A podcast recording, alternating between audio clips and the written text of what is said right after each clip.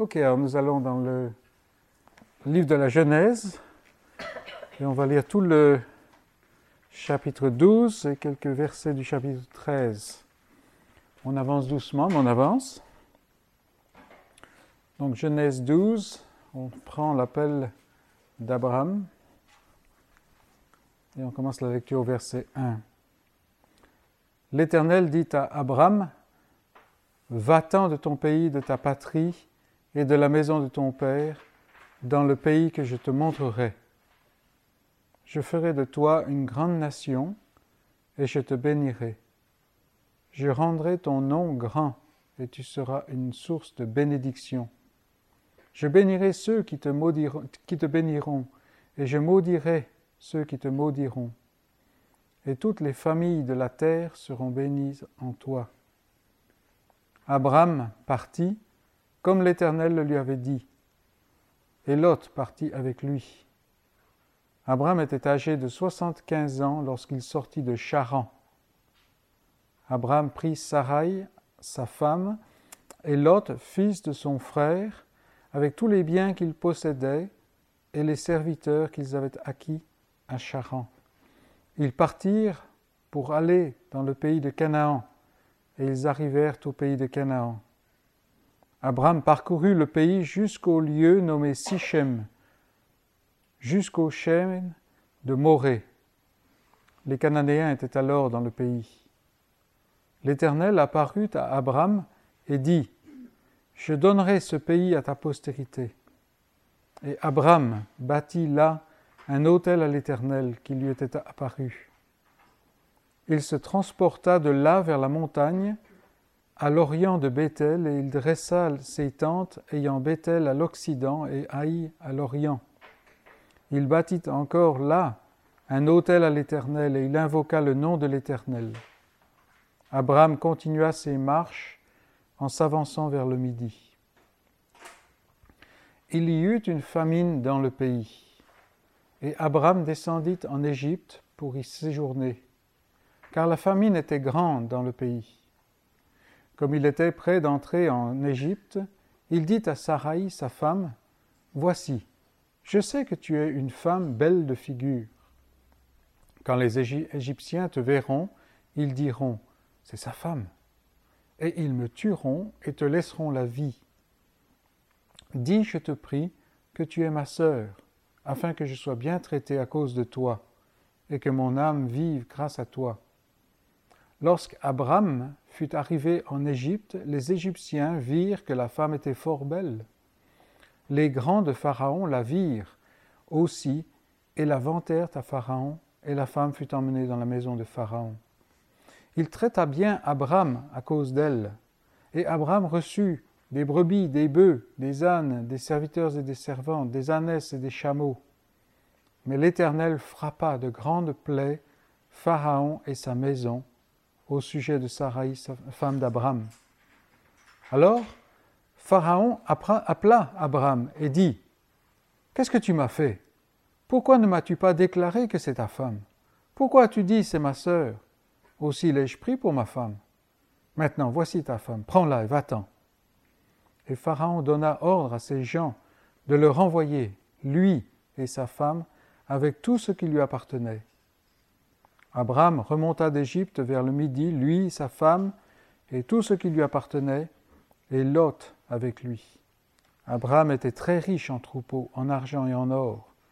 Il dirigea ses marches vers le, du midi jusqu'à Bethel, jusqu'au lieu où était sa tente au commencement, entre Bethel et Haï, au, au lieu où était l'autel qu'il avait fait précédemment. Et là, Abraham invoqua le nom de l'Éternel. Nous avons ici donc la lecture de la parole de Dieu. Et on veut euh, regarder ce, passage. On a déjà vu beaucoup de choses, mais je pense qu'il faut revenir aussi sur euh, ces choses et afin de, de pouvoir avancer doucement. Nous avons vu comme quoi l'Éternel vient à Abraham. Qui est Abraham? Personne, de, personne en particulier. Ça, c'est une chose que nous voulons euh, relever encore une fois. Abraham n'a rien en lui qui le distingue de quiconque d'autre. Et donc, cela fait ressortir la souveraineté de Dieu. C'est intéressant qu'aujourd'hui, comme dans beaucoup d'époques de l'Église, mais aujourd'hui, nous rencontrons des gens qui ont des gros, gros problèmes avec l'élection souveraine de Dieu. Ce que la Bible enseigne, le fait que Dieu choisit qui il veut, sans avoir à s'expliquer, pour aucune raison que simplement le fait qu'il le fait. Et beaucoup de gens, euh, saisis par euh, les notions euh, soi-disant démocratiques modernes, se disent mais qu'est-ce que c'est que celui-là? Ça n'est pas juste. Ils ont raison, ça n'est pas juste, c'est plus que juste. Mais ils n'ont aucun problème avec l'appel d'Abraham.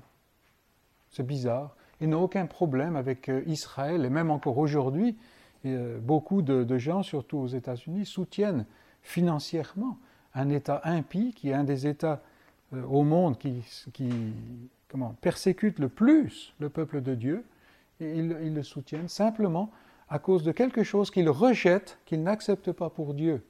C'est intéressant. Mais l'Éternel vient ici et il appelle Abraham pour la seule raison qu'il appelle Abraham. Mais je voudrais qu'on s'arrête un moment euh, là-dessus, sur, ce, sur cet appel d'Abraham, encore une fois, pour voir que la situation qui prévalait à cette époque-là n'est pas très différente de celle qui prévaut aujourd'hui. On a, toujours euh, la tendance à euh, regarder euh, l'histoire comme, parce qu'on est des, siècles et des millénaires plus, plus loin, on voit l'histoire, on a tendance à voir l'histoire avec des yeux un peu aseptisés. On peut voir que Abraham, voilà, c'est un, homme. Bon, ok, il venait d'un, comment, il venait d'une souche impie, Hein, on se rappelle le passage de Josué où il dit Mais les pères, Terach et Nachor, euh, Nachor, Nachor, je ne sais pas comment on dit, c'était des, gens qui étaient, euh, comment, qui étaient impies. Ils adoraient des faux dieux. Et Ur était, connu pour euh, toute sa kyrielle de, divinité. Mais quand même, Abraham, c'est quelqu'un qui est à mi-chemin, en quelque sorte. Non, Abraham, il est très, très certainement la même chose que son père. Alors, ce ne sont pas des gens qui sont nécessairement violents comme Nimrod, comme les, gens impies qu'on a vus dans les, comment, euh, dans, les, chapitres précédents. Mais c'est quelqu'un qui ne connaît pas Dieu. C'est quelqu'un qui n'a aucun euh, désir pour Dieu par lui-même. Il est simplement dans l'incrédulité, il est dans son état naturel. Euh, on, pourrait, retirer certaines choses de, petites touches qui sont données dans le texte, mais on va les laisser pour le moment. Dieu vient auprès d'un païen. Et comme nous avons déjà dit, le premier juif était païen. C'est-à-dire que on ne naît pas chrétien. Je travaillais, je travaillais euh, cette semaine sur un livre euh, qui est vraiment un truc de base pour le jeune chrétien. Et la première chose qu'il mettait, vous êtes devenu chrétien. On ne naît pas chrétien. Combien de fois on a tendance à l'oublier? Mais cela ne veut pas dire qu'à cette époque-là, il n'y avait aucune connaissance de Dieu. Là encore, on, peut, on essaye de voir les choses euh, en, touche euh, noir et blanc. Ce n'est pas du noir et blanc. Il y a les mêmes, euh, comment, les mêmes nuances qu'il y a aujourd'hui. Les hommes avaient conscience de l'existence de Dieu. C'est pour ça qu'il y avait des divinités. Et par exemple, euh, l'histoire d'Abraham vient dans l'ombre de l'histoire de Babel. Et les hommes construisent cette tour, pourquoi? Pour atteindre le ciel.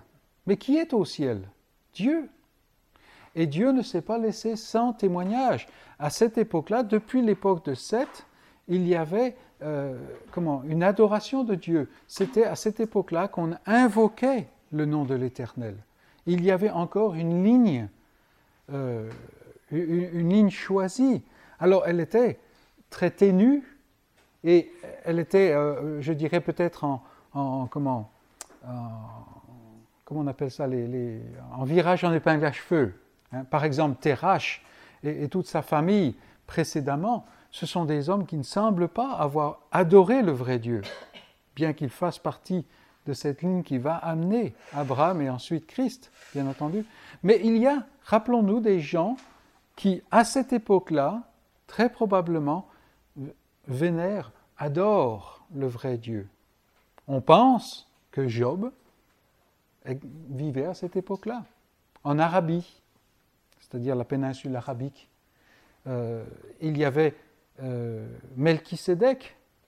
Alors, c'est une figure, Melchisédek, c'est une figure énigmatique du Christ et de son nouveau sacerdoce. Mais Melchisédek était un homme, et il était dans la ville de, de, Jébus, de la, future Jérusalem, et c'était un sacrificateur roi. Lui aussi servait le Dieu très haut. On va le voir dans, quelques, dans quelques, chapitres. Hein. Mais il y avait ces, choses, donc un culte du vrai Dieu et des tas de cultes qui étaient des faux cultes des, cultes de, euh, de divinité qui n'existaient pas, ou des mauvaises visions du Dieu véritable, comme nous avons aujourd'hui. Et Dieu vient, il intervient dans une telle situation. Par exemple, si on va dans Job, il y a des petites touches comme ça que, qu'on, prend, nous, avec euh, euh, nos yeux modernes. Et, si on s'arrête un moment, on, peut s'apercevoir que et c'est très très applicable pour la situation française. Regardez Job chapitre 5, premier verset. C'est Eliphaz, l'ami de Job. Parce que rappelons-nous, Job n'était pas le seul à avoir une certaine connaissance de Dieu. Enfin, non seulement il avait une certaine connaissance de Dieu, mais il avait une connaissance très poussée du vrai Dieu, une adoration. Mais ses amis aussi, mais ses amis avaient enfermé Dieu dans un système, exactement comme nous trouvons aujourd'hui. Mais Eliphaz, regardez au chapitre 5, il dit Crie maintenant, qui te répondra? C'est-à-dire, cherche de l'aide. Hein? Auquel des saints t'adresseras-tu? Il aurait pu être français, n'est-ce pas? Parce que maintenant, il a fallu mettre le, calendrier catholique sur trois ans, tellement il y avait de saints. Hein? Parce que 365, euh, ça suffisait plus. C'était la même chose à cette époque-là. Regardons dans le chapitre 31 de Job. Job 31 et versets 26 et 28. C'est Job qui parle là, mais euh,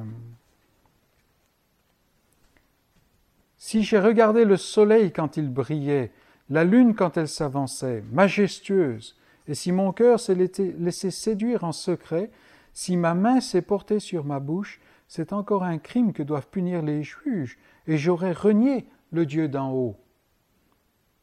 Vous voyez, il y a là des, divinités qui sont, euh, enfin qui sont, qui sont mentionnées. Hein. Le soleil, l'adoration du soleil, ce n'est pas une chose moderne, mais c'est une chose qui existe aujourd'hui. L'adoration de la lune, la vénération de la lune. on dira, mais les gens, se, les gens ne, se, comment, ne se prosternent plus devant la lune. Tiens, que dalle Nous, on a connu une jeune femme qui bon, elle n'était peut-être pas tout à fait nette dans sa tête, mais la nuit, elle sortait dans son jardin pour, pour lever les bras, enfin, vous voyez, genre de choses comme ça. Et ça existe, ça existe. Les horoscopes, c'est quoi? Et c'était déjà à cette époque-là.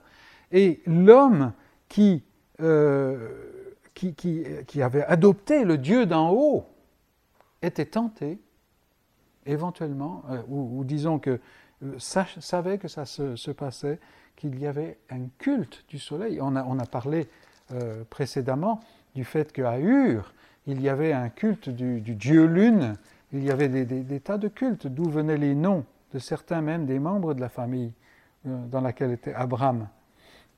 Donc il y avait ces choses-là, la même chose qu'aujourd'hui. Alors ça peut nous encourager parce que franchement, quand on écoute la radio ou qu'on regarde la télévision ou qu'on regarde ce qui se passe dans le monde, on, est affligé, on est, même découragé. Ça, passe de, mal en pis, n'est-ce pas? Et on a, on a l'impression de se dire, mais à quoi ça sert? À quoi ça sert? Hein, comme, comme, euh, comme Élie, oh Seigneur, ôte-moi la vie, ça ne vaut plus la peine. Et c'était la même situation là où Dieu intervient. Et nous avons le même Dieu. C'est le Dieu qui intervient il n'intervient pas parce que Abraham est spécial, il n'intervient pas parce que Abraham euh, vient l'invoquer, il intervient un point, c'est tout. Et c'est merveilleux, c'est merveilleux parce que même dans notre petitesse, nous avons ce Dieu qui peut intervenir. Et donc, cela va nous encourager à nous approcher de lui. Mais il y a d'autres a d'autres aspects que nous pouvons relever. Le fait est que Dieu vient à Abraham avec un ordre. Il ne vient pas s'excuser de lui demander pardon, que peut-être il pourrait bien lui ouvrir son cœur. Cette religion euh, efféminée, vous comprendrez ce que je veux dire, ou cette religion sans dents, sans, sans force que nous avons aujourd'hui. Ce pauvre Jésus. Non, l'Éternel vient et lui dit, va-t'en de ton pays. Et non seulement il vient avec un ordre, mais nous voyons au verset 4, Abraham partit. Il obéit. Pourquoi est-ce qu'il obéit? Parce que l'ordre de Dieu vient avec la vie qui permet de répondre à cet ordre. Et là encore, là encore, il nous faut, il nous faut prendre courage. Aujourd'hui, combien de convertis, entre guillemets, sont là, on passe le reste de notre vie à essayer de vaguement trouver quelques signes que peut-être ils sont quand même euh, vaguement penchés du côté, du côté du Seigneur. Non. Quand Dieu œuvre, c'est une vie qui se tient debout, si je puis dire. Je vous ai parlé de, ce jeune homme-là que j'ai vu, euh, enfin ces deux jeunes hommes que j'ai vus là pendant mon dernier voyage. Un qui est prédicateur de l'Évangile. Alors, si on le regarde au niveau humain, c'est, comme on dit chez nous, un petit, un petit vendredi. Hein. il est là, c'est le boy. Hein. dès que je sortais de la voiture, il venait là pour prendre mon, sac, comme si je n'étais pas capable de porter un sac, franchement. Hein. Mais il est là. Mais quand il, quand il se met derrière, le, derrière la chair, qu'il prend la Bible, c'est un lion pour le Seigneur. Pourquoi? Parce que c'est la vie de Dieu. Et c'est cette vie que nous voulons voir reproduite. Et puis cet autre jeune homme-là, qui n'arrive même pas à décrire la rencontre du Seigneur avec lui-même. Euh, il, donnait des, petites phrases comme ça, et c'était à, à, moi d'essayer de, comprendre ce qu'il voulait dire. Mais, mais c'est quelqu'un qui est transformé, et il veut entendre la parole de Dieu. Il n'y a pas besoin de, de mettre ce, désir-là. Hein. En fait, c'est ce que la parole dit. Il n'y a pas besoin que celui-ci enseigne à un autre en disant crois au Seigneur. Non, parce que c'est déjà là. Parce que Dieu l'a mis. Et c'est ce genre de conversion pour lesquelles nous voulons prier. C'est ce genre de vie pour laquelle que, nous voulons demander au Seigneur. Alors, je sais, on touche des épaves aujourd'hui, parce que notre vie, notre monde, notre société, elle crée des épaves sans arrêt. Et, nous voulons passer du temps avec ces gens-là. Mais quelqu'un qui est converti, c'est quelqu'un qui se tient dans sa foi sur ses, sur ses deux pieds. Et cela n'est pas simplement pour les autres, mais pour nous pour nous Où est-ce que nous nous tenons? Est-ce que nous sommes là à toujours nous demander si nous sommes vraiment convertis, si nous sommes vraiment au Seigneur? Alors, il y a bien entendu une certaine dimension à laquelle on va se poser des questions, mais très souvent ça devient maladif. Pourquoi? Parce que nous ne regardons pas dans la bonne direction. Nous regardons vers nos performances. Et là, bien entendu que le doute euh, et le désespoir sont là, n'est-ce pas? Ça n'est pas cela. Donc Dieu vient, l'Éternel vient, c'est l'Éternel, il vient, il donne un ordre et il donne la puissance de répondre à cet ordre. C'est pour ça qu'Abraham part. Et nous avons vu que Terach part aussi, mais il n'a pas cette force, si bien qu'il s'arrête à Charan. Euh, c'est Charan? Oui, Charan. Et, il ne continue pas, et c'est là qu'il meurt. Donc Dieu vient. Et il vient, il ne vient pas sans euh, il ne vient pas parce qu'il y a quelque chose en Abraham. Parce que s'il avait fait euh, selon ce, module, hein, selon cette dynamique, à ce moment-là, il avait meilleur compte à aller à Melchisedec ou à Job. Mais il vient chez quelqu'un qui est un idolâtre. Peut-être un gentil idolâtre, mais idolâtre tout, de même. Il vient à lui parce qu'il doit faire de lui le père des croyants. Et ça, c'est une autre chose qu'il nous faut garder à l'esprit, c'est que ici, nous avons en fait un zoom. Et, c'est très intéressant de, regarder cela. Dieu a créé l'homme, et les hommes se sont multipliés.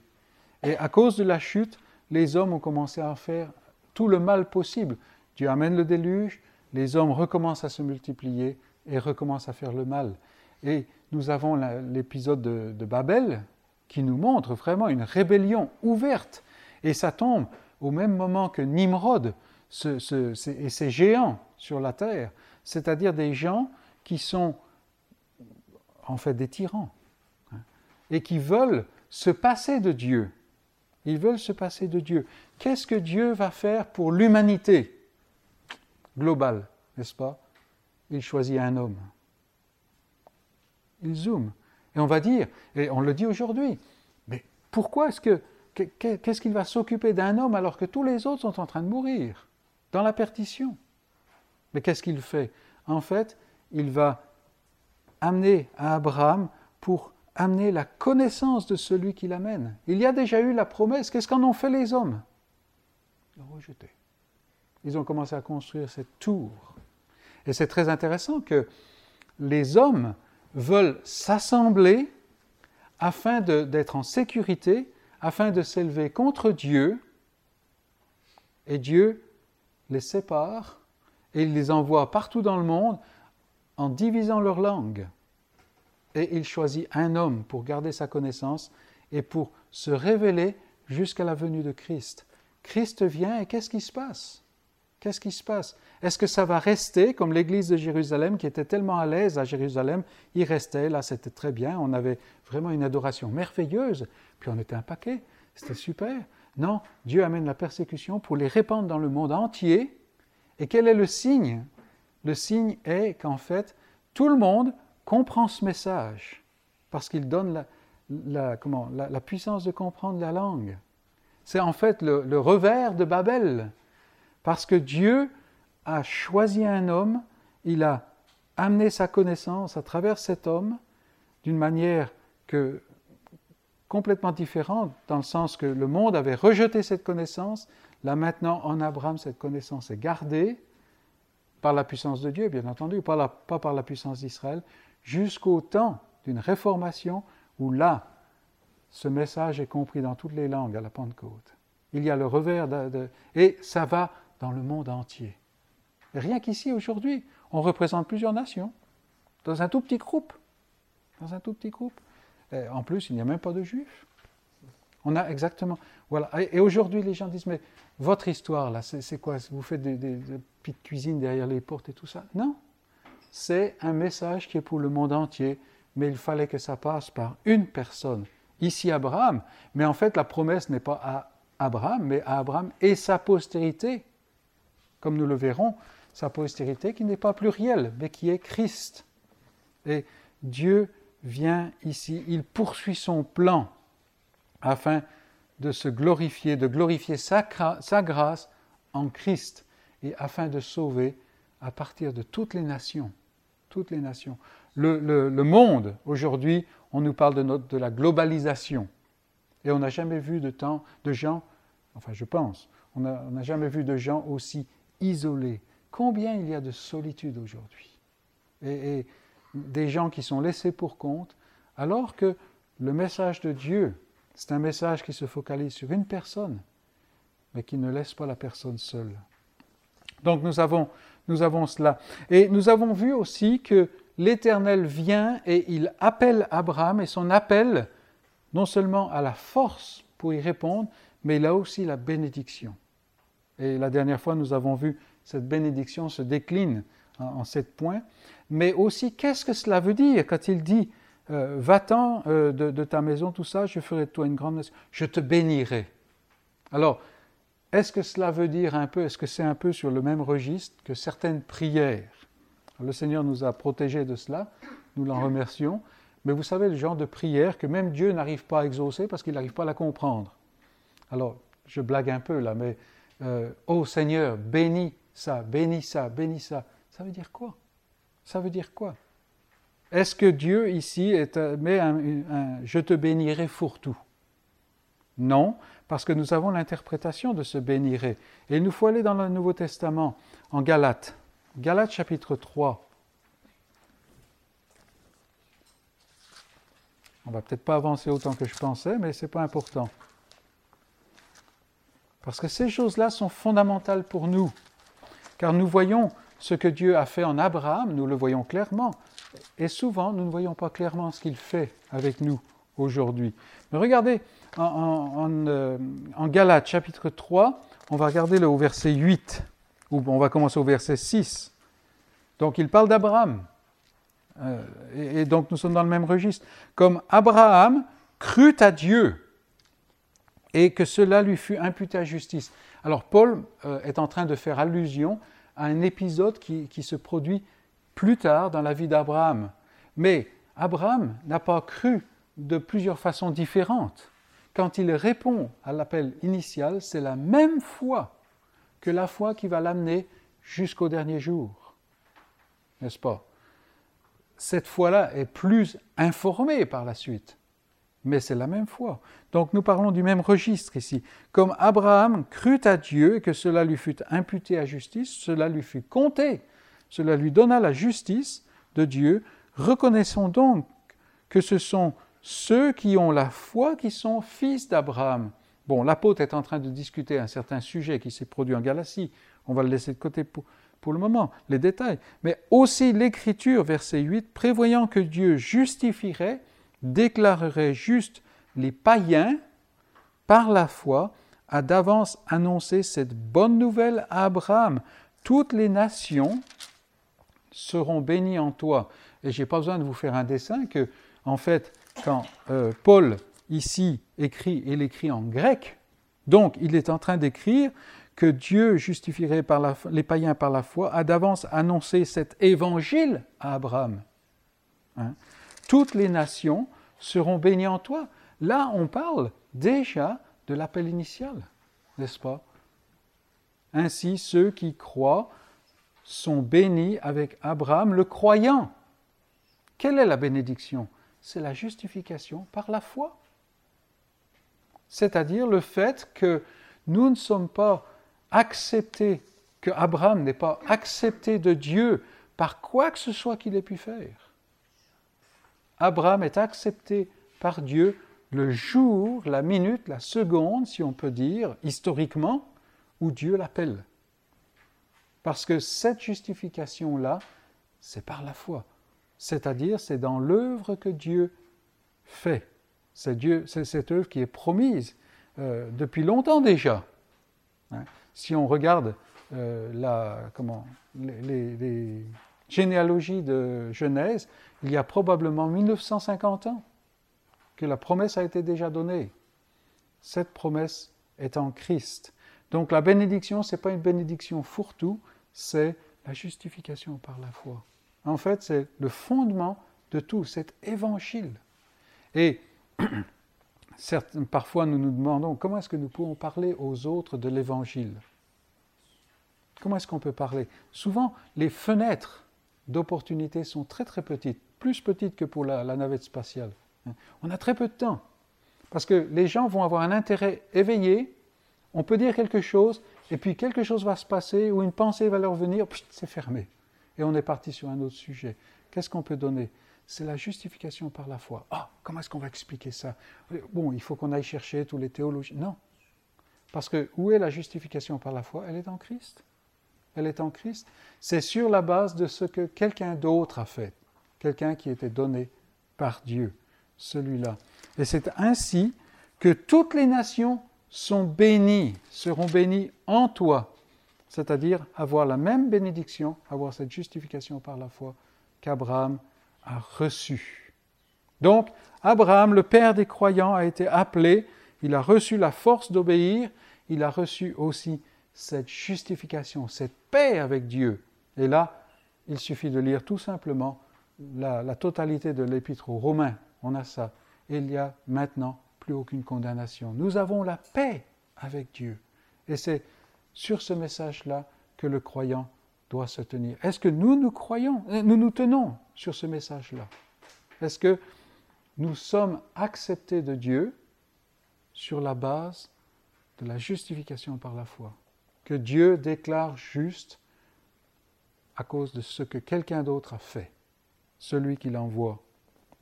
Si nous ne nous tenons pas là-dessus, notre euh, notre espérance est une espérance fausse, ou nos doutes sont légitimes, nous regardons du mauvais côté. Et c'est à nous de venir.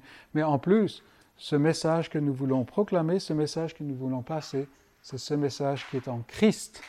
Alors des fois, nous aurons seulement l'occasion de, pointer que la chose importante, c'est la Bible et c'est Christ. Mais ça suffit parce que c'est là que vraiment l'évangile, cette bonne nouvelle. Mais voilà, Abraham part, il part avec Lot, et il arrive au pays de Canaan. Et avec cette arrivée au pays de Canaan, nous voyons la force de la foi d'Abraham. Rappelons-nous, la foi d'Abraham n'est pas quelque chose qu'il a, fabriqué. Hein, ça, c'est une chose importante qu'il nous faudra répéter sans cesse, même au, risque de se lasser. Mais la force de la foi d'Abraham, rien ne, prédispose à la foi en l'homme. Sa foi ne vient pas de lui. C'est Dieu qui la donne, comme nous dit Paul, n'est-ce pas? Mais voilà que Abraham arrive à Canaan. Alors nous avons vu avec les enfants que c'est le pays de la promesse. Déjà là, c'était le pays de la promesse. Mais nous voyons la force de la foi d'Abraham parce que quand Dieu est venu lui dire va-t'en, va dans un pays que je te montrerai et je, ferai de toi le père d'une je te multiplierai, je ferai de toi une grande nation et, et ainsi de suite. Abraham aurait pu soulever des tas et des tas d'objections mais il ne le fait pas, il part.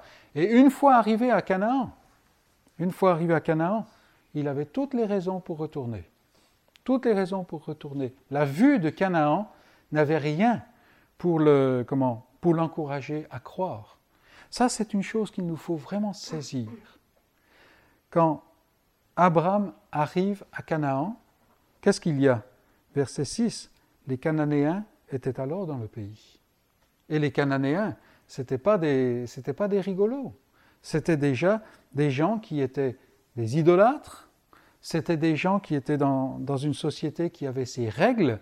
On verra par exemple que quand euh, Abraham négocie pour l'achat de, comment, du terrain pour ensevelir sa femme, il y a des négociations. C'est déjà une société qui est là. Une société morcelée, effectivement, mais c'est une société. Les Cananéens sont dans le pays. Dieu n'a pas tout tout nettoyer. Hein. En fait, il arrive dans le pays promis, mais c'est les friches, on pourrait dire. Et puis, surtout, regardez, alors il y a une chose fantastique, verset 7, l'Éternel apparut à Abraham. C'est la première fois. Il lui a parlé, il l'a appelé, là il lui apparaît. Mais regardez ce qu'il lui dit.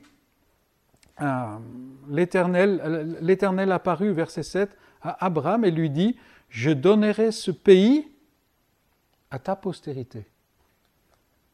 Alors Abraham euh, dit, mais attendez, il y a un problème pour moi, hein, parce qu'on m'a dit, euh, euh, c'est le pays que je te donnerai. Hein. va dans le pays que je te montrerai. Il va dans le pays, lui, le Seigneur lui, montre. C'est pour ça qu'on sait que Canaan, c'était le, pays de la promesse. Mais là, il le donne à la postérité. Et donc, Abraham, Isaac, Jacob restent tous, toute leur vie, dans des tentes. Alors vous allez me dire, bon ben c'est normal parce qu'Abraham était un bédouin. Non, il n'était pas bédouin. Il, venait de Ur en Chaldée, une des plus grandes villes. Une des plus grandes villes. Et la vie de la foi est une vie différente. Alors vous voyez où je veux en venir en soulignant cela. Aujourd'hui, nous vivons une vie différente de ceux du monde. Les gens du monde n'ont pas d'espoir, pas d'espérance. Ils le savent, enfin ils ne le savent pas, disons qu'ils essayent de se le cacher. Nous avons une espérance, mais cela crée un inconfort. Un inconfort dans le monde. Ce monde n'est plus notre patrie. Alors, nous nous en réjouissons parce que maintenant nous voyons par la foi la fin de ce monde. Mais nous sommes sous des tentes. Nous sommes sous des tentes de la même manière qu'Abraham. Et Abraham vit sa vie sous les tentes en tant que bédouin par la foi. Donc nous sommes dans la même, euh, dans la même prairie, on pourrait dire. Hein. C'est fantastique d'un certain côté. Et ça peut nous aider parce que la vie sous les tentes, la vie de pèlerin ici-bas est difficile. Parce que Par nature, nous n'avons pas l'habitude. Par, nature, ça serait notre, notre, notre patrie. Mais par la foi, ça n'est plus notre patrie. Et il y a ce commentaire dans la lettre aux Hébreux, ce passage que vous connaissez très bien, mais auquel il est tellement bon de, retourner à Hébreux 11.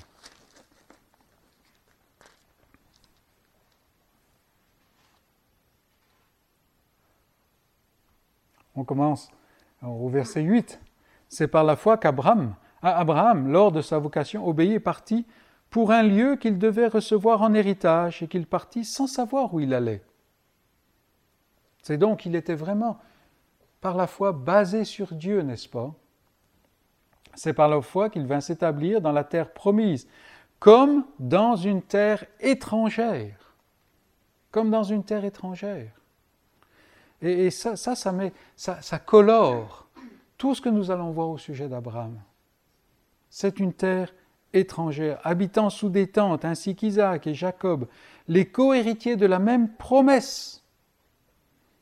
Nous vivons sur la base de la promesse, car il attendait, Abraham, la cité qui a de solides fondements, celle dont Dieu est l'architecte et le constructeur. Est-ce que le croyant peut être à l'aise, euh, peut-être chez lui, ici-bas, seulement quand il se détourne de sa foi, seulement quand il met en oubli sa foi? Sinon, non. Pourquoi? Parce qu'on attend une cité qui a de solides fondements. Et ce, monde, ce monde-ci n'a pas de solides fondements. Il n'a pas. La chose qui nous semblait si solide, elle, est, euh, elle s'avère très rapidement ne pas l'être. Sautons jusqu'au verset 13. C'est dans la foi qu'ils sont tous morts, sans avoir obtenu les choses promises. Ils ont la promesse, mais pas les choses promises. Mais ils les ont vues et saluées de loin, reconnaissant qu'ils étaient étrangers et voyageurs sur la terre. On a l'impression d'entendre la prière d'un croyant. Nous bénissons le Seigneur quand bien même notre vie est difficile, et rendue difficile à cause de son appel.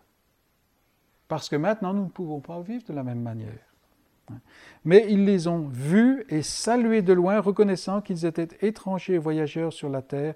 Ceux qui parlent ainsi montrent qu'ils cherchent une patrie. Regarde en avant. S'ils avaient eu en vue celle d'où ils étaient sortis, et rappelons-nous qu'Abraham, continuellement, quand il parle du confort et de la, euh, comment, de la modernité dure en Chaldée, il sait de quoi il parle. Parce qu'il a vécu euh, un certain nombre, un, très grand nombre d'années dans ce confort. Et c'était un grand confort à cette époque-là. S'ils avaient eu en vue celle d'où ils étaient sortis, ils auraient eu le temps d'y retourner. Abraham, quand il, arrive à Canaan, euh, ce n'est pas énormément difficile de repartir. Mais ce n'est pas cela parce qu'ils ont en vue, ils cherchent une patrie, ils regardent en avant. Mais maintenant, ils en désirent une meilleure. Et vous voyez que le désir ne vient pas de l'homme, c'est Dieu qui l'a placé là. Ils en désirent une meilleure, c'est-à-dire une céleste, une totalement différente. C'est pourquoi, et là nous avons comment, le cœur de la bénédiction, c'est pourquoi Dieu n'a pas honte d'être appelé leur Dieu, leur Dieu, car il leur a préparé une cité, une cité. Nous avons cela et nous sommes dans le même bateau qu'Abraham. Et c'est merveilleux parce que nous voyons la fin de cet homme. Nous ne savons pas encore la nôtre, mais par la foi nous la voyons. Et donc, c'est ainsi que Abraham nous montre la force de sa foi. Et nous voyons vraiment le Père des croyants ici, le, fondement. Et L'Éternel apparut à Abraham, je donnerai ce pays à ta postérité. Et donc, ça veut dire, toi, tu habiteras sous des tentes, et, même ceux qui vont te suivre. Abraham bâtit là un autel à l'Éternel qui lui était apparu. Dieu, euh, là, Abraham adore ce, Dieu qui lui, qui lui est apparu, qui lui demande un tel sacrifice mais même quand on parle d'un tel sacrifice, c'est une manière humaine de parler, parce que ce n'est pas un sacrifice. C'est simplement coûteux à la chair. Mais rappelons-nous, il en désire, il désire être avec Dieu. Et, Paul nous, montre ça. Il dit, mais euh, j'ai le grand désir, c'est d'être avec Christ. Rester ici, c'est presque un, poids, c'est un fardeau, n'est-ce pas? La même chose pour Abraham. Donc nous avons vu très brièvement la force de la, euh, de la, foi d'Abraham. Et, cette force, c'est que étant euh, mise à l'épreuve, et continuellement, continuellement mise à l'épreuve, Abraham va rester avec l'Éternel. Mais nous continuons et nous arrivons à la fragilité de la foi d'Abraham, parce que c'est aussi sa foi. Dieu lui donne la foi, mais Abraham est un être fragile. Il y eut une famine, verset 10, dans le pays, et Abraham descendit en Égypte. Et nous avons lu tout ce passage, et, nous voyons que Abraham descend en, Égypte, euh, il, a certaines craintes, et nous pouvons comprendre. Euh, le monde d'alors était un monde qui était euh, tourné loin de Dieu, et Abraham peut avoir des craintes.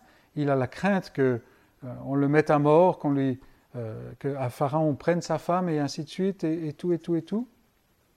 Il descend en Égypte et il se met dans une situation impossible.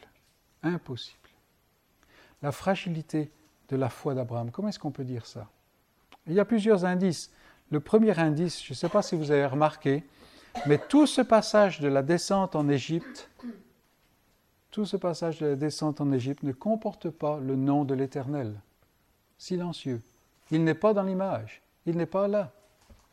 Et en fait, les gens vont nous dire, mais attendez, il descend en Égypte, c'est normal. À cette époque-là, aller en Égypte quand il y avait la famine, c'était la chose raisonnable, parce que l'Égypte avait ce grand fleuve, et donc nourriture. Et on voit ça, par exemple, à l'époque de Joseph, quelques siècles plus tard. Mais, enfin, pas quelques siècles plus tard, quelques décennies plus tard, mais c'était la chose raisonnable. Mais est-ce que le croyant, est-ce que celui qui est habité par la foi que Dieu lui a donnée, agit de manière raisonnable. Est-ce qu'il devrait? Non, non, parce que ici nous voyons que euh, Abraham réagit d'une manière raisonnable, humaine, raisonnable entre guillemets bien entendu, humaine, et il commence à réfléchir comme un homme. Regardez, euh, il parle à sa femme, quand les Égyptiens te verront, ils diront, et ils me tueront. Mais en fait, euh, quand Pharaon s'aperçoit que c'est sa femme, qu'est-ce qu'il fait? Il le fait venir, il dit, mais qu'est-ce que tu m'as fait, toi? Tu m'as trompé En fait, c'est exactement le contraire. Et nous nous rappelons cet autre, euh, on y arrivera plus tard, cet autre épisode où Abraham descend à, à, Guérard, et il dit, mais ils vont dire, ils vont faire et tout ça. Et en fait, le, roi de Guérard lui dit, mais tu, tu as agi, tu n'as pas agi comme il faut envers moi. En fait, il y a plus de droiture que souvent le croyant s'imagine dans le monde, à cause de ce que Dieu fait. C'est l'œuvre de Dieu. Mais le croyant, dès qu'il commence à réfléchir par soi-même, il imagine le pire. Et souvent nous allons penser aux, gens autour de nous. Oh, on est en France. C'est un pays très dur pour l'évangile, vous savez. Alors, le Seigneur nous donne de voyager. Et on va aux États-Unis. Qu'est-ce que les Américains disent? Vous savez, ici, c'est un pays qui est très dur. Hein. Euh, on va en Angleterre, même chose. En Afrique, même chose. Ainsi de suite. Partout. Pourquoi? Parce que nous réfléchissons de manière raisonnable, entre guillemets, de manière humaine. On, utilise notre propre sagesse, ce qui n'est pas notre appel, notre vocation. Aller en Égypte, c'était euh, raisonnable. Euh, Abraham est là dans un pays, c'est le pays de la promesse. C'est le pays que l'Éternel lui a montré. C'est le pays où il doit être béni. Mais il réagit par la vue. Il réagit, par la vue. Et combien de fois nous faisons cela? Nous faisons cela. Le Seigneur ne nous bénit pas. Pourquoi? Parce qu'il n'y a pas de, de, gens qui viennent. Parce que si, parce que ça, parce que... Ça, c'est la vue. Comment est-ce qu'on sait qu'il ne nous bénit pas? Bien entendu, nous désirons voir les gens venir entendre l'Évangile et, tout cela. Mais nous avons les promesses de l'Éternel. Et c'est sur ces choses-là que nous voulons fonder, coller, euh, accrocher notre foi, n'est-ce pas? Sachant que les bénédictions sont en lui. Et c'est intéressant que, euh, de voir que, par exemple, il y a un commentaire de, ce, de, cette situation. Dans le psaume 37, c'est un psaume qui, pour nous, a été très béni dans le passé. Je ne sais pas si vous le connaissez, mais c'est merveilleux. Euh, comment ce psaume, il aurait pu être écrit par Abraham, en fait. Regardez au début de, ce psaume, ne t'irrite pas contre les méchants, les méchants étant les impies. Hein. Ne t'irrite pas contre les méchants, n'envie pas ceux qui font le mal, c'est-à-dire ceux qui n'ont aucun regard pour Dieu, car ils sont fauchés aussi vite que l'herbe, ils se flétrissent comme le gazon vert. Confie-toi en l'Éternel et pratique le bien. Aie le pays pour demeure et la fidélité pour pâture. Ce qu'Abraham oublie de faire en temps de famine. Mais vous allez dire, ça c'est facile de parler quand il y a le repas qui va tomber à midi passé là. Mais, vous voyez, mettre l'Éternel en oubli, et, nous n'avons plus cette promesse d'avoir le pays pour demeure. Il commence à vouloir s'établir en Égypte. Mais si on va plus loin, beaucoup plus loin, hein, regardez au verset 23, verset 22, commençons car ceux que bénit l'Éternel possèdent le pays. Et bien entendu, pour Abraham, ça n'était pas une possession de dire, voilà, ce, petit lopin de terre m'appartient. En fait, le pays n'a jamais appartenu à Israël. Il appartient à l'Éternel. Car ceux que bénit l'Éternel possèdent le pays, et ceux qu'il maudit sont retranchés. L'Éternel affermit les pas de l'homme, et il prend plaisir à sa voix. Et là, bien entendu, il s'agit de l'homme qu'il aime. S'il il tombe, verset 24, il n'est pas terrassé. Et c'est ce qui se passe pour Abraham en Égypte. Euh, Abraham avait dit, mais euh, bon, tu dis que tu dis que es ma sœur, il va peut-être te prendre dans son harem. Et, puis en fait, il y avait toute une cérémonie de préparation pour euh, comment faire venir la femme à, Pharaon et tout ça. Et Abraham pensait que pendant ce temps-là, probablement, il aurait le temps de, négocier la chose, puis de sauver. Seulement le problème, c'est que Pharaon était beaucoup plus gros que, Abraham. Il, prend la femme, puis il n'y a plus de cérémonie, plus rien maintenant. Et, tiens, tu prends les brebis, tu prends les, tout ça. Euh, moi, je prends, la, je prends ta sœur. Hein, et puis il n'y a pas de négociation. Et, en fait, Abraham peut être terrassé. mais non, pourquoi? S'il tombe, et c'est le cas, il n'est pas terrassé. Pourquoi?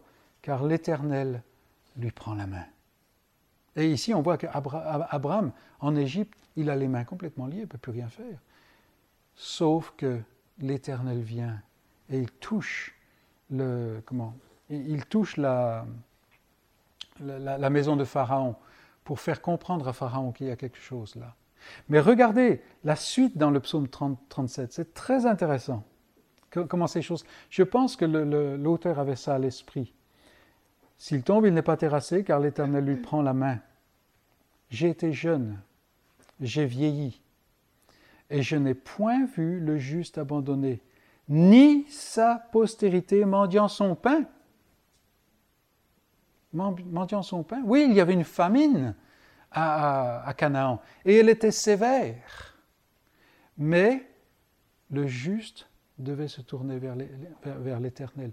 Et combien de fois, par exemple, on a vu euh, déjà avec les enfants. Hein. Les, enfants d'Israël sont arrivés dans le désert. Moïse n'a aucune contingence pour ça. La manne, la manne. Et continuellement, le Seigneur pourvoit. Comment est-ce que cela nous touche? Comment est-ce que cela nous touche? Cela nous touche que, oui, nous sommes peut-être en, situation de famine. Il y a la famine personnelle peut-être, il y a des tas de choses, il y a le fait on est un petit groupe, on voit rien se passer, et ainsi de suite. Où est-ce qu'on va se tourner? Où est-ce qu'on va se tourner? Est-ce qu'on va faire comme Abraham? Ou est-ce qu'on va suivre le psaume 37 Et une grande partie de, de l'écriture, descendre en Égypte ou rester à Canaan? Laisser le Seigneur intervenir à Canaan ou obliger le Seigneur à intervenir en Égypte? Alors, il n'y a pas nécessairement un, comment, un, parallélisme euh, mécanique, mais quand même, c'est une leçon importante. Et la chose importante, c'est que le Seigneur laisse Abraham descendre en Égypte pour qu'Abraham n'aille plus jamais en Égypte, ne puisse plus jamais aller en Égypte. Regardez, c'est très intéressant. Qu'est-ce que dit Pharaon à Abraham? Qu'est-ce que tu m'as fait? Au verset 18 Pourquoi ne m'as-tu pas déclaré que c'est ta femme? Pourquoi tu dis c'est ma sœur? Aussi je l'explique pour moi. Maintenant, voici ta femme. Prends-la et va-t'en. Et en fait, Abraham est expulsé d'Égypte. Alors, aucun d'entre nous n'a encore vécu ça. Mais si, par exemple, euh, vous mettez euh, sur votre euh, visa ou demande de visa que vous avez déjà été refusé l'accès aux États-Unis, par exemple, vous ne pouvez plus entrer, c'est fini. C'est fini. Abraham ne pouvait plus descendre en Égypte. Et cela va nous expliquer une, certaine action de Jacob plus loin, au moment où il faut qu'il descende en Égypte, il va euh, bâtir un hôtel et demander à l'Éternel si c'est vraiment le chemin. Pourquoi? Parce qu'Abraham était interdit de séjour. Mais la parole qu'utilise, le, qu'utilise Pharaon, va-t'en, on l'a déjà entendu. Verset 1, va-t'en de ton pays. Abraham, il est coincé, hein? Peut pas retourner à Ur, il ne peut plus descendre en Égypte. Pourquoi? Parce que c'est en Canaan. C'est en Canaan. Et nous, nous savons que nous allons faire des erreurs. Nous savons que nous allons mettre en oubli l'appel du Seigneur. Et ces choses-là, et ainsi de suite. Nous l'avons fait déjà tellement de fois. Mais chaque fois, le Seigneur nous scelle. Le Seigneur nous garde dans l'esprit, n'est-ce pas? Et c'est la merveille de, la, comment, de, la, de la voix du Seigneur. Hein. Il nous garde, c'est lui qui nous garde. Nous ne sommes pas à, la merci de nos fabrications, de nos petits plans et des choses comme ça. Et c'est merveilleux. C'est merveilleux. Mais regardez comment est-ce que le Seigneur ramène Abraham. Abraham remonta d'Égypte. Merveilleux. Il était descendu en Égypte. Il remonte d'Égypte vers le midi. Abraham était très riche, verset 2 du chapitre 13. Il dirigea ses marches du midi vers Bethel. Il aurait pu s'arrêter au midi, dans le sud de Canaan. C'est là que Isaac va euh, s'établir plus tard. Mais non, il remonte jusqu'à Bethel. Pourquoi? Jusqu'au lieu où était sa tente au commencement, entre Bethel et Haï, au lieu où était l'autel qu'il avait fait précédemment. Et c'est là la merveille. Il revient là où Dieu lui est apparu. Il revient au démarrage je ne sais pas si ça vous fait penser à, un passage en particulier, mais écoutez ce passage dans l'Apocalypse. Dieu parle, Christ parle à une église qui est une très bonne église. Une église qui peut sentir, comme on dit, hein, sentir l'hérésie, qui peut se tenir contre l'hérésie. Une, église qui est vraiment forte, Verset 2 du chapitre 2, Je connais tes œuvres, ton travail, ta persévérance. Je sais que tu ne peux supporter les méchants, que tu as éprouvé ceux qui se disent apôtres et qui ne le sont pas, que tu as trouvé menteurs. Beaucoup de discernement là, n'est-ce pas, dans l'église d'Éphèse. Que tu as de la persévérance, que tu as souffert à cause de mon nom et que tu ne t'es pas lassé. Moi, j'aimerais bien être appelé comme ça, n'est-ce pas? Mais ce que j'ai contre toi, c'est que tu as abandonné ton premier amour. N'est-ce pas l'image d'Abraham là? Et bien souvent de moi-même. Hein? Tu as abandonné ton premier amour. Quel est le résultat? Quel, est le remède? Quel est le remède? Est-ce qu'il va falloir que ah maintenant il faut que je fasse plus d'efforts et tout ça et tout ça et tout ça? Non, non. Beaucoup plus simple et plus difficile que cela. Souviens-toi donc d'où tu es tombé. Repentance. Repentance. Souviens-toi donc d'où tu, es tombé. Repends-toi et pratique tes premières œuvres. Sinon, je viendrai à toi, j'ôterai ton chandelier de ta place. Reviens à ton premier amour. Reviens à l'autel où l'Éternel t'est apparu précédemment, au début. Et c'est merveilleux, n'est-ce pas? Euh, la, vie chrétienne, la vie de la foi, c'est une, une vie de commencement. Une vie de commencement. On revient là continuellement. Et on a toujours ce lieu où Dieu nous est apparu. Où est-ce qu'il nous est apparu? Où est-ce qu'il vous est apparu? À salut. En Christ.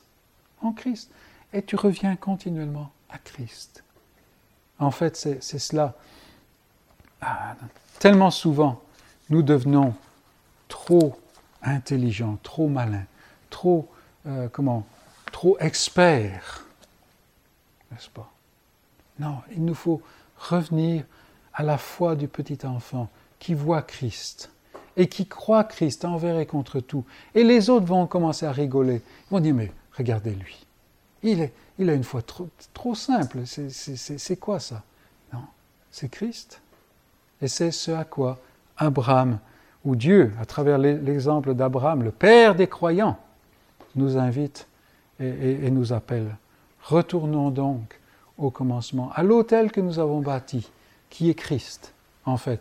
Et c'est le seul autel où Dieu nous bénit, cette bénédiction étant la justification par la foi qui est en Christ. Amen.